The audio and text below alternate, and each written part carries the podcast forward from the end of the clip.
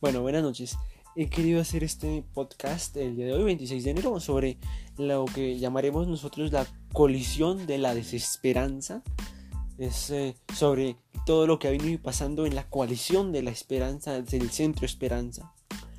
Eh, que tiene que ver pues con, con, un desgaste de esta coalición, una falta de unidad programática y política y un claro desequilibrio interno. Y creo que es bastante interesante hacer un análisis profundo de lo que significa esta coalición y de lo que puede significar de cara a las elecciones el hecho de las rupturas y sobre todo el analizar por qué esas rupturas eh, dentro de esta agrupación política que se quería plantear como la tercera vía eh, en Colombia y como una alternativa a lo que ellos llaman los extremos. Eh, pero que más allá de, ese discurso, digamos, de, querer plantearse como una alternativa a los extremos, pues no han podido plantearse como una alternativa al modelo económico ni como una alternativa al modelo social, político eh, del Estado colombiano, sino, digamos, más allá de decir que no son ni de un lado ni del otro, no han podido eh, agrupar ninguna otra propuesta ni ninguna otra bandera de transformación. Entonces por eso hemos querido hacer este, este, este podcast hablando pues de, cómo se conforma también la, la, coalición de la esperanza, que se conforma como un grupo digamos muy hacia el centro de Sergio Fajardo, eh, con personajes del partido Alianza Verde muy cercanos a Sergio Fajardo, como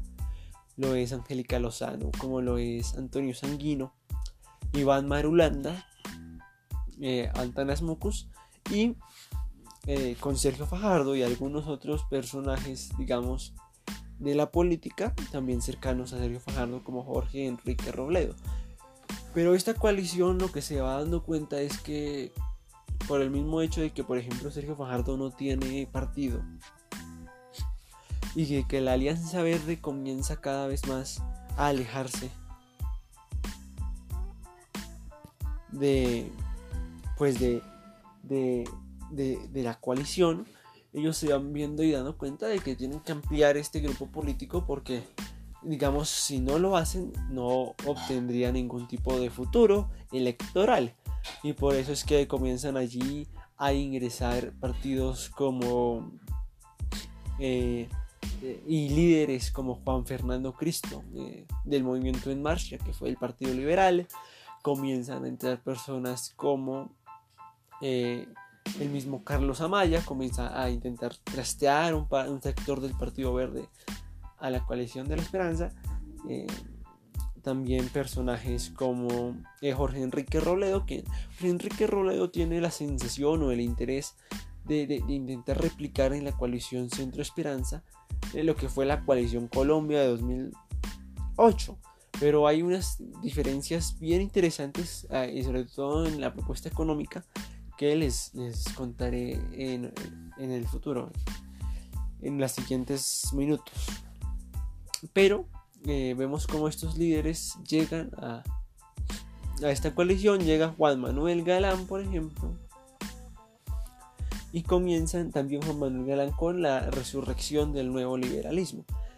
Y comienzan a formar una coalición muchísimo más amplia. Y entonces es aquí donde se hace realidad eso que ellos habían dicho y era la coalición de la esperanza no es una coalición caudillista, que yo, digamos, creo, considero es cierto, no hay un, digamos, si hay unos liderazgos fuertes, como los son los de Galán, los de Gaviria y los de Fajardo, eh,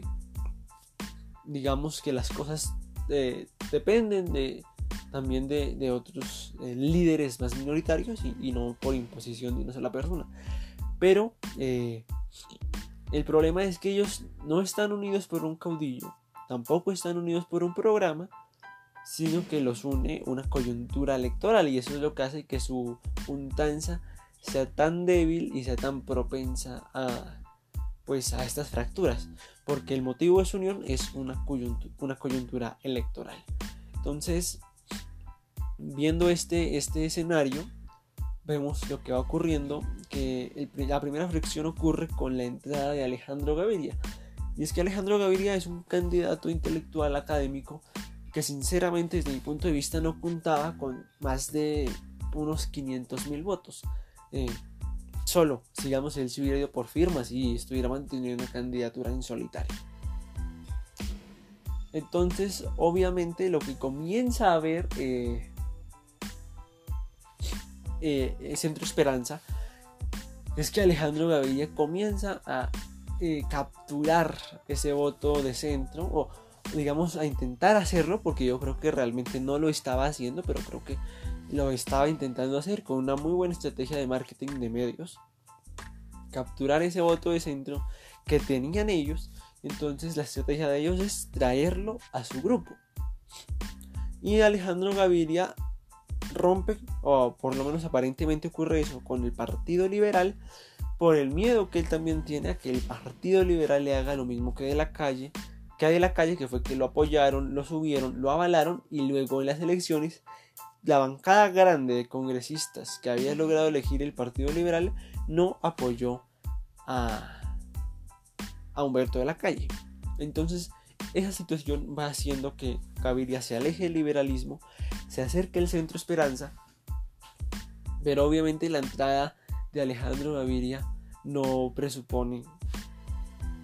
mayor eh, cambio dentro de la eh, opción programática. Y entonces aquí es donde entramos a analizar lo programático. Eh, Sergio Fajardo eh, lanzó una candidatura en 2018 con dos banderas principales. Una la de la anticorrupción y otra la de la educación ciudadana. Y en esa coalición de entonces llamada Coalición Colombia, lo que hizo Jorge Enrique Robledo fue intentar abanderar la bandera económica con sus propuestas, digamos, del proteccionismo y de la salvaguarda de la industria nacional, desde las más grandes empresas hasta las más chicas. Eh, ocurre distinto en esta coalición porque en esta coalición no está solo Compromiso Ciudadano, no está solo la Alianza Verde y no está solo eh, pues Dignidad, el MOIR, sino que en esta coalición entran a competir personajes como Juan Fernando Cristo, por ejemplo, que es un liberal? Es un liberal que defendió el modelo neoliberal o liberal propiamente de Juan Manuel Santos. Porque hay muy pocas diferencias entre el modelo económico del gobierno de Uribe frente al gobierno de Santos. Eh, y el gobierno de Santos fue un gobierno que defendió la apertura económica, que defendió los tratados de libre comercio. Y por ejemplo, uno de los personajes que participaron de ese gobierno fue Cristo. Ahora, Galán es, es otra persona que desde, desde esos tiempos, más o menos desde los tiempos del auge del nuevo liberalismo y, de la candidatura primero de Galán Padre y luego de César Gaviria, se comienza a fraguar lo que es la apertura económica en Colombia. Entonces este personaje es otra persona que comienza a plantear eh, pues la continuación del modelo económico. Porque para ellos los problemas estructurales de Colombia no es el modelo económico que es un modelo capitalista liberal, sino que es eh, la corrupción, la violencia, eh, el clientelismo, los extremos y todo este cuento. Primero hay que decir que eh, la corrupción, el clientelismo, la violencia, la desigualdad son frutos del sistema y son frutos de la política económica que se ha llevado el país en 200 años, pero más agudamente en los últimos 30 años con la apertura económica. Entonces, ya comienza a ver este desvelo. Y ahora entra es, eh, Alejandro Gaviria, una persona que ha dicho que ideológicamente es muy parecida a César Gaviria y que además de eso eh, buscó el aval del Partido Liberal y que fue ministro de Salud de Santos un Ministerio de Salud que se ensañó en mantener el modelo liberal en el sector de la salud, con las privatizaciones eh, del sistema, la privatización del derecho, el no reconocimiento a que este es un derecho, pero sobre todo en lo personal, a mí Alejandro Gaviria me parece un tipo tremendamente inhumano por las columnas, por las declaraciones que como ministro hizo, en las que prácticamente aludía a que el valor de la dignidad del ser humano depende de cuán útil o productivo es para la sociedad de consumo y no eh, pues de, su naturaleza intrínseca como humano. Entonces es una persona que ha defendido el feroz sistema eh, capitalista y eh, de privatizaciones del sistema de salud. Y como lo hizo, una persona que hizo quebrar Salukov, fue la persona que mm, claramente defendió el sistema de Juan Manuel Santos. Y la presidencia de Juan Manuel Santos, más allá del acuerdo de paz, pues no fue buena. Eso también hay que decirlo. Entonces vemos que comienzan a haber estos roces entre un Jorge Enrique Robledo que está tremendamente confundido y tremendamente incongruente, porque por un lado quiere seguirse presentando como el candidato del proteccionismo económico, como el candidato que defiende la industria nacional, pero por otro lado no encuentra cómo acomodarse en una coalición donde la mayoría de candidatos, eh, y sobre todo Gaviria, Galán, Cristo, eh, la misma Ingrid, defienden a capa y espada y de frente eh, el sistema neoliberal y la continuación del modelo económico colombiano. Entonces, yo creo que hay, hay un grave error, primero estrategia por parte de Robledo y segundo de composición de la coalición, porque en temas tan importantes como el económico, creo yo que no puede haber este tipo de diferencias. Pueden haber diferencias en lo pequeño, pero en lo grande, que es la continuación o no del modelo económico, tiene que haber consenso. Y esa es otra crítica que yo le he hecho al pacto histórico, eh, sobre todo con la presencia, digamos, de Roy Barreras como precandidato en su momento, cuando él decía y aludía querer, querer seguir eh, manteniendo los TLC con Estados Unidos, por ejemplo, que yo creo que es un grave error. Obviamente sería un suicidio para Colombia cancelar de un día para otro los tratados de libre comercio. Yo creo que lo que hay que hacer es eh, renegociarlos y eh, negociarlos de una manera que paulatinamente se comience a priorizar la producción nacional por sobre la producción extranjera hasta que lleguemos a un punto cero en el que esos tratados ya puedan ser eh, totalmente desechados, puesto que hemos logrado fortalecer la industria nacional. La industria nacional está tan eh, delgada, está tan desnutrida, está tan débil, que obviamente si hoy cancelásemos todos los TLC, iríamos a la hambruna, al suicidio. Entonces, no se puede hacer la cancelación inmediata, pero sí hay que hacer una cancelación progresiva, paulatina. Y eso lo tiene que plantear eh, cualquier coalición, partido que busque abanderar el cambio y las grandes transformaciones en Colombia. Entonces, esta coalición comienza a fracturarse por eso, por la falta de enfoque programático. Ahora Alejandro Gaviria es una persona muchísimo más cercana a la centro derecha que al centro o a la centro izquierda y por eso comienza a traer a personajes como eh, Germán Barón Cotrino o como Rodrigo Pardo. Que son personas que por lo menos en el caso de Rodrigo Pardo, desde su academicismo, desde su intelectualidad, han defendido el modelo liberal. Lo han defendido con buenos argumentos, lo han defendido eh, con buenos puntos, pero han defendido en un modelo que ha fracasado, un modelo que es inhumano y que tiene a más de 20 millones de colombianos aguantando hambre. Eso no tiene, eh, digamos, discusión. Entonces, obviamente creo yo que el, primer error de la coalición por la esperanza fue haber aceptado a Gaviria, pero sobre todo eh, también, digamos, a Galán y a Cristo, que son dos personajes que Cristo de política alternativa lo único que tiene es haberse negado a seguir las directrices de, César Gaviria y Galán, pues ser el hijo de, de, Galán, de Galán padre, que mm, es un personaje del que digamos, también su bandera fue la del antinarcotráfico,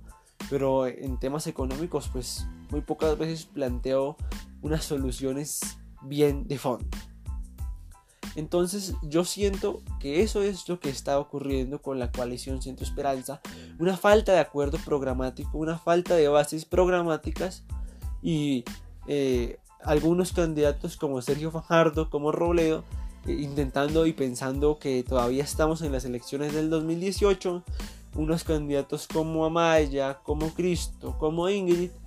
que creen que pueden sacar algún voto en una elección que es histórica y donde no cabe tiempo a estas improvisaciones, porque son candidatos muy improvisados,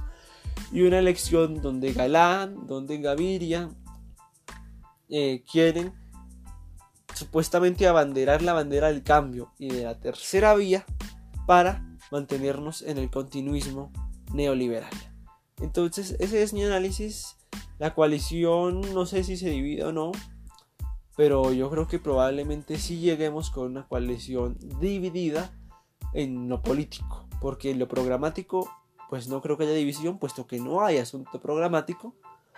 Y yo creo que la segunda vuelta en Colombia se va a enfrentar entre algún candidato del equipo por Colombia y eh, el candidato que salga del pacto histórico. Pero definitivamente la coalición Centro Esperanza ya lo perdió. Al pueblo colombiano no lo vuelven a engañar. Voces rebeldes.